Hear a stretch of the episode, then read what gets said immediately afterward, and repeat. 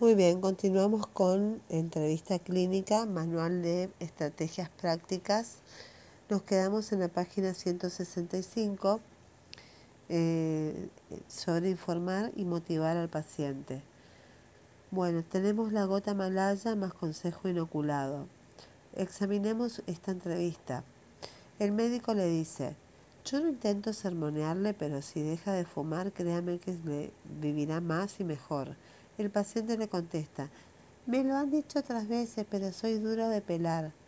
El médico, absorbiendo la resistencia, lo curioso del caso es que si usted lo mira como un juego de ganar y perder, precisamente cuando usted crea ganar y sigue como un juego de ganar y perder, eh, sigue fumando, en realidad pierde la salud.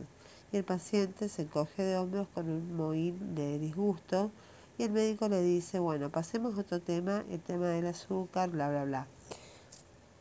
En este caso el médico es consciente de que no puede tensar la cuerda hacia el punto de romperla y es preferible dar pequeños mensajes de, que obliguen a reprocesar, en este caso en forma de consejo inoculado. Los consejos inoculados no son objeto formal de discusión, se administran al paciente para que actúen en un plano semi-consciente. De manera ideal deben hacer referencia a otro plano de la realidad. Por ejemplo, en el mismo diálogo interior, decirle que, por ejemplo, el paciente dice, yo creo que he fumado toda mi vida y así acabaré también. Y el médico le contesta, como para sí, pero lanzando un consejo inoculado, ay, con lo bonito que es ver que son los chavales. Y cambiando rápidamente de tema, pase por favor a la camilla que le tomaré la presión. Un comentario. En este ejemplo, la idea inoculada le dirá al paciente, ¿podrás ver a tus hijos crecer?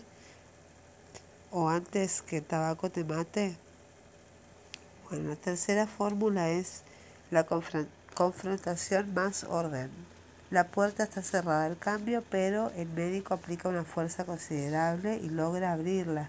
Esta estrategia está basada en una relación que debe ser no buena, sino excelente sobre esta base de amistad, el terapeuta realiza una confrontación muy directa a la que sigue un plan de acción que no negocia, sino que ordena, aunque con mucha amabilidad. Por ejemplo, el médico le dice, Señor Vicente, ha llegado un momento en que ya no podemos continuar así. El tabaco le está literalmente destrozando los pulmones. Si seguimos por este camino, en menos de cinco años le veo con la bombona de oxígeno en casa. Es el momento de dejar de manera definitiva y erradicar el tabaco. ¿Se acerca alguna fecha para usted que sea significativa? El paciente le contesta, el próximo 10 de abril es mi cumpleaños. El médico dice, muy bien, pues entonces podemos poner esa fecha para dejar definitivamente de fumar. ¿Qué le parece? Y el paciente, no, no, si usted dice que tengo que dejarlo, me lo dice tan serio, lo dejo mañana mismo. Mire, tome esta cajetilla, ala, ala, tírala, tírala. Me está, estoy decidido, no fumo uno más. Y el médico le dice, así se habla. Me alegra mucho su decisión, piense una cosa, lo que acaba de hacer es un paso increíble para mantener su salud. Por más pastillas que se tomara, jamás podría hacer nada para mejorar lo que acaba de hacer. Estoy muy contento.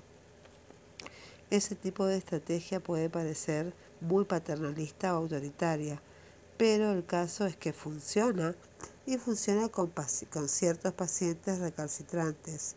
Así, no estamos éticamente obligados a probarla, aunque estéticamente sea desagradable Suele argumentarse que las apelaciones al miedo pueden activar más la huida que el afrontamiento. Realiza una amplia revisión del tema, distinguiendo entre respuestas de control del peligro, conducir de manera muy prudente y de control del miedo, no escuchar los anuncios televisivos que me recuerdan la posibilidad de accidentes si conduzco deprisa ¿Qué me cuesta afrontar el, peligro? Soy capaz de conducir de manera prudente. Si con eso renuncio a esa adrenalina tan reconfortante, no me sale a cuenta. Luego es mejor controlar las fuentes en un clima racional presidido por la cordialidad y el apoyo empático, el paciente suele responder de una manera positiva. La razón es sencilla porque el profesional, el médico, hace de puente para que el miedo pueda dirigirse hacia una conducta racional. Predomina la motivación por evitar el peligro de un simple enroque y el, médico actúa como un facilitador. Una advertencia es que la técnica de confrontación más orden hay que utilizarla cuando verdaderamente esté justificada. De lo contrario, caeríamos en un estilo histriónico del que solo se derivan eh, fuertes eh, eh, futuras peleas. Los pacientes acaban por conocer nuestro estilo y por si fuera poco, se ajustan a este. Entonces, el dilema es confrontar o motivar. La técnica del anclaje indirecto. Hay dos diálogos. Tenemos el estilo eh, el estilo confrontativo donde el paciente dice yo no soy alcohólico, puedo controlar lo que bebo. Y el médico dice usted es alcohólico y cuanto más tarde en admitirlo, más, tardará en tomar medidas para solucionarlo y más deterioro se producirá en su salud y sus relaciones familiares. Eso es el estilo confrontativo. Después tenemos el, estilo emocional. El paciente dice, yo no soy alcohólico, puedo controlar lo que tomo. Y el médico le dice, de acuerdo, olvidémonos de esta palabra, a mí lo que me interesa es que hablemos de las cosas que no marchan bien en casa y de los síntomas que usted me refiere, digestivos y de impotencia sexual. Bueno, eh, son dos conversaciones distintas, uno confrontativo y uno eh, motivacional. Bueno, en este punto encontramos defensores a ultranza de las dos estrategias. Sin embargo, desde, el punto, desde mi punto de vista, las dos son correctas en función de la relación asistencial que se haya establecido entre el médico y el paciente. Será la apreciación que hagamos de las resistencias del paciente, del esfuerzo personal que podamos dedicarle y del tiempo disponible la que nos hará inclinarlos por la confrontación, que es la inversión energética superior, pero en un plano de tiempo más corto, o por un abordaje motivacional, mejor eficiencia a medio plazo, pero requiere inicialmente la capacidad de demorar la resolución de la entrevista. Sea cual sea la estrategia, es importante recordar que el médico es una brújula para el paciente Nuestros comentarios les orientan entre lo, tuyo es grave o puede esperar. Somos un referente externo que señala el norte. Por eso insistimos en que un estilo motivacional no debería caer en lo relativo, en que todo puede ser si usted sí lo quiere. En algún momento de la entrevista debemos dejar clara nuestra postura. Por ejemplo, hay que dejar de beber y es lo mejor que puede hacer para su salud. El dilema de poner o no poner una etiqueta se diluye cuando realizamos el anclaje diagnóstico indirecto, como por ejemplo no importa que le llamemos alcoholismo u otra cosa, pero si continúa bebiendo, ¿sabe usted los peligros que se expone? Pues a eso me refiero cuando digo que le sienta mal la bebida. Ahora pasamos a hablar de qué nos hace abiertos o cerrados al cambio. Los trabajos experimentables sobre motivación enfatizan tres conceptos. Primero la autoestima, segundo el locus de control y tercero la percepción de eficacia. Con respecto a la autoestima, es la batería de la voluntad. Cuando usted recibe una crítica, acerba se nota deshinchado y sin fuerzas. Si esa sensación persiste y todo el mundo se empeña en que usted es el peor médico del equipo, pongamos por caso, usted llegará a sentirse desmotivado y sin ilusiones. La ilusión y la capacidad por ilusionarnos no se sostienen sin autoestima. La autoestima es el referente simbólico que nos sitúa en nuestro mundo y nos hace creer que somos importantes para algo y alguien.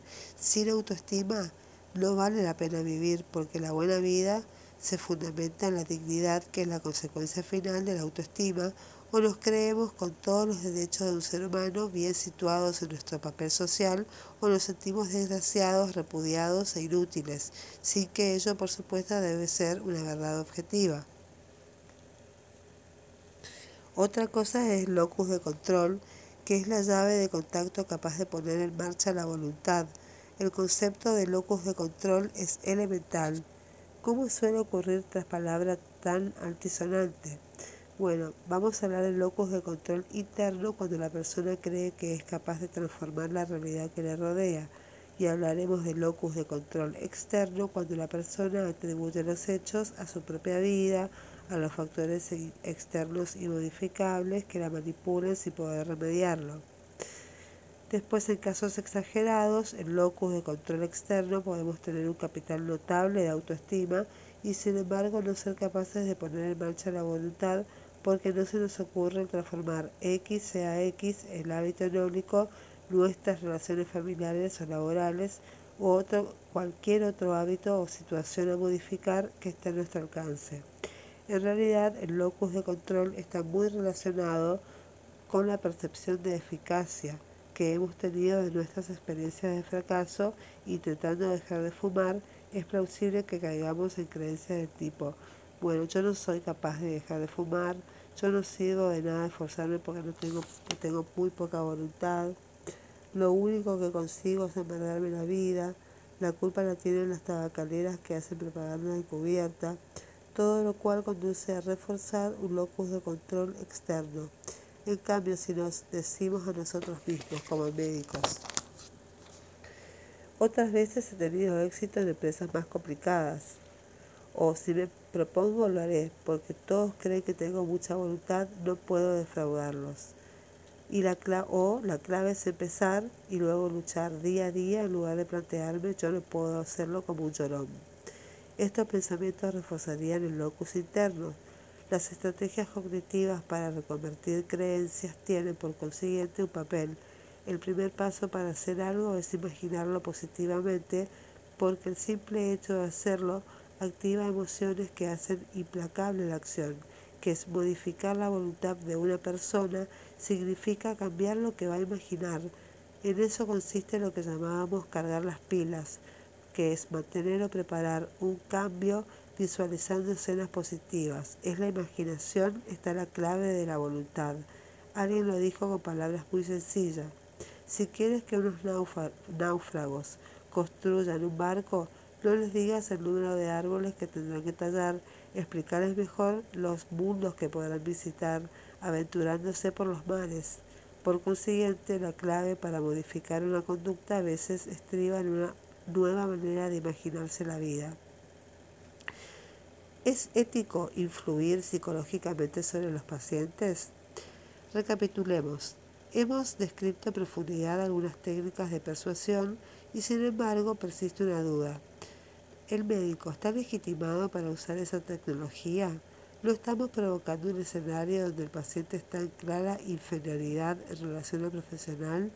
Algunos profesionales piensan, ¿para qué vamos a persuadir a los pacientes? ¿Acaso no son mayores para decidir lo que quieren? Pues sí, somos entre otras cosas profesionales de la persuasión y de la influencia, y surge entonces una duda ética. ¿No va eso en contra de la autonomía del paciente? Vamos a clarificar estos conceptos. En primer lugar, no podemos ver la autonomía del paciente como algo independiente de cualquier influencia, como ser un, eh, como, si fuera un ser abstracto que decida a espaldas de sus amigos, familia, familia y lecturas, y por supuesto de los profesionales que pueden asesorarle. En la relación eh, eh, fiduciaria propuesta por CAPS, hay un pacto de confianza, la relación médico-paciente, que nos lleva a cooperar hacia un fin, la visión romántica de un paciente que coge los datos, que recoge los datos que le ofrecen y los procesa como si fuera una computadora para generar su verdad, entre comillas, debe dar paso a una visión más humana, porque somos seres sociables que vivimos en una comunidad donde lo más normal es que nos influenciemos mutuamente, somos simios. ¿Quiere decir esto que tenemos derecho a tomar decisiones por el paciente a base del paternalismo? No, tampoco es eso. Aunque excepcionalmente deberemos tomar algunas decisiones por el paciente, por ejemplo, cuando él mismo los pide el paciente. En tal caso deja de ser paternalismo o cuando está imposibilitado para razonar. Pero para el paciente, buscando beneficiarle, nunca provecho propio. Pero en general, vuelvo a decir que defendemos un modelo basado en un diálogo entre gente adulta. Ahora bien, este diálogo es asimétrico. Hay que admitir que por lo general el médico está más próximo al conocimiento científico de la realidad. No sería lógico que nos mostráramos despreocupados u halaganes ante un paciente cargado de factores de riesgo cardiovasculares que manifiesta pasar del tema. La postura de nuestros conocimientos son relativos, opinables y que en definitiva nadie tiene la verdad absoluta y, se ignora que, a diferencia de una charla de café, el médico habla por boca de la comunidad científica y cuando indicamos a un paciente que tiene un 25% de riesgo de padecer un accidente cardiovascular en los próximos 10 años, nuestra predicción no puede equipararse a nuestra opinión, sino que en términos estadísticos será la, verdad científica. Si admitimos esta diferencia entre opiniones y hechos científicamente comprobados, convendremos que éticamente tenemos el deber de transmitir esta diferencia y este conocimiento al paciente. ¿O es que nos escudamos en el concepto de autonomía para ahorrarnos el esfuerzo de la persuasión? Respetar y ser tolerantes con la libertad del paciente no nos autoriza a adoptar la, la pasividad cómoda. La clave para entender y situar nuestro papel es aceptar que el médico es parte de la libertad del paciente el médico es un elemento más de influencia de los muchos que tiene, tanto de la tele, del farmacéutico, la familia, los amigos. Las recomendaciones del médico serán siempre eso, recomendaciones. Por consiguiente, no caigamos en la ilusión de creernos que podemos, eh, creemos tan poderosos como para anular eh, su simple discernimiento.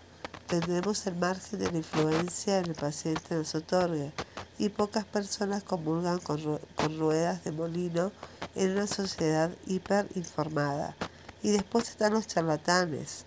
Creo que hay muchos charlatanes, pero esas personas saben que su influencia se dirige a fines deshonestos, en general a cultivar su interés carismático. En influencia se dirige a fines deshonestos. En general son a cultivar un interés eh, crematístico y en este sentido manipula la voluntad de sus pacientes que dice medias verdades para obtener un resultado que generalmente es por plata, poco o nada justificable. No es el caso de un médico honesto al que aludimos, centrado en las creencias del paciente, atento a que pueda expresarlas, ¿Recuerda la respuesta evaluativa desarrollada anteriormente?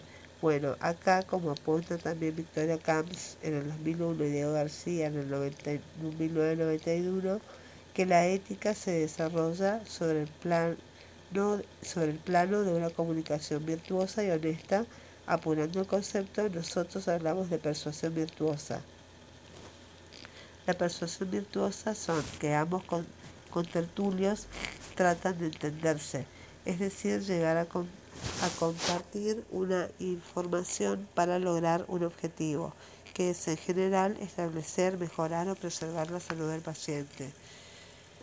En tanto que profesionales transmitimos la información de la que tenemos conocimiento fehaciente y cuando eso no ocurre indicamos nuestras dudas o de la comunidad científica. Y tercero, en una línea similar, evitamos transmitir una evitamos transmitir una seguridad que de hecho no tenemos sobre un diagnóstico o proceso terapéutico. También nos esforzamos por adaptar un conocimiento científico a la realidad del paciente. El esfuerzo para persuadir siempre se realiza para el paciente, no para demostrarnos de manera narcisista cuán poderosos somos persuadiendo y eh, en todo momento se evita tratar de generar una conducta del paciente no destinada a su bienestar o que incluso pueda perjudicarle para que nosotros logremos un beneficio económico o de prestigio personal. Apliquémonos a fondo en la tarea de influir éticamente y con responsabilidad porque es nuestro papel social del médico y para ello estamos legitimados. Es más, para eso también nos pagan. Puede que dentro de 100 años los médicos contemplen nuestros consejos con una sonrisa conmiserativa como en parte hacemos nosotros con nuestros bisabuelos, pero más allá de los contenidos juzgarán nuestro empeño por acercar a toda la comunidad sin excepción ni discriminación lo que el estado de nuestro conocimiento puede ofrecerles, sin dogmatismos, pero tampoco con pereza. Bueno, vamos a hacer el resumen. Entonces hablamos de la entrevista semiestructurada para la parte resolutiva. Hay que saber informar sobre la, naturaleza del problema, eh, proponer un plan de acción para un clima de diálogo, explicar el tratamiento y la evolución previsible, comprobar la comprensión y o aquiescencia del paciente, tomar precauciones y cerrar la entrevista, dar malas noticias, eh, los errores en la emisión de la información. Eh, el modelo de la influencia interpersonal, para terminar, tenemos cuatro modalidades. La primera es la influencia eh, es inaparente. El consejo es un consuelo inoculado. La persuasión es una persuasión motivacional. La negociación se hace por deslizamiento y la orden es amable, sugerida con un modelo de conducta. La segunda modalidad, la influencia es explícita. El consejo es explícito, la persuasión es confrontativa, la negociación es posicionada y la orden es explícita. Después la tercera modalidad es la dirección de la influencia. El consejo es unidireccional, la persuasión es bidireccional, la negociación es bidireccional y la orden es unidireccional. Y por último tenemos la modalidad de grados de libertad, donde el consejo se hace una resolución electiva, la persuasión es selectiva, la resolución es forzada y la orden es, es una resolución forzada. Muy bien, con esto terminamos el capítulo 4 que se refiere a todo lo que tiene que ver con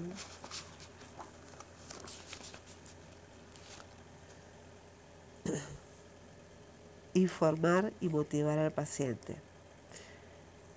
Muchas gracias, espero que les haya gustado.